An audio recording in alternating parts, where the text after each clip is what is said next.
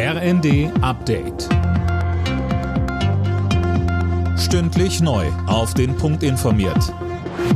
Ich bin Silas Quiring. Guten Abend. EU-Länder sollen kein russisches Öl mehr importieren dürfen. Das sieht das neue Sanktionspaket der EU-Kommission vor.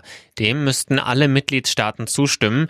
Ungarn, die Slowakei und Tschechien fordern aber Nachbesserungen, weil sie ihre Energiesicherheit gefährdet sehen. Kommissionschefin von der Leyen kündigte unterdessen im ZDF an, dass auch die russischen Gaslieferungen weiter zurückgefahren werden sollen. Ab nächstem Jahr bekommen wir so viel amerikanisches Flüssiggas, dass es ein Drittel der gesamten russischen Gaslieferungen ersetzt. Das zeigt, dass mit harter Arbeit wir andere Anbieter finden können auf der Welt, vor allen Dingen, die nicht weiter Geld in Putins Kriegskasse spülen.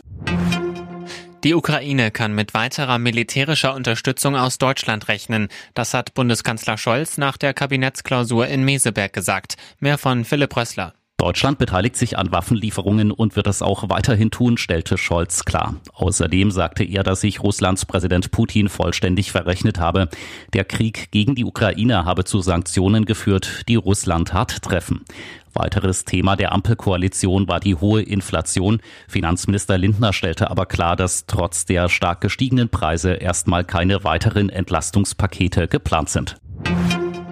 Benzin und Diesel sind im Vergleich zur Vorwoche wieder deutlich teurer geworden. Beide Kraftstoffarten kosten im bundesweiten Schnitt wieder über zwei Euro. Der ADAC kritisiert die Preisentwicklung. Die Rahmenbedingungen hätten sich nicht geändert. Der Anstieg sei damit nicht zu erklären.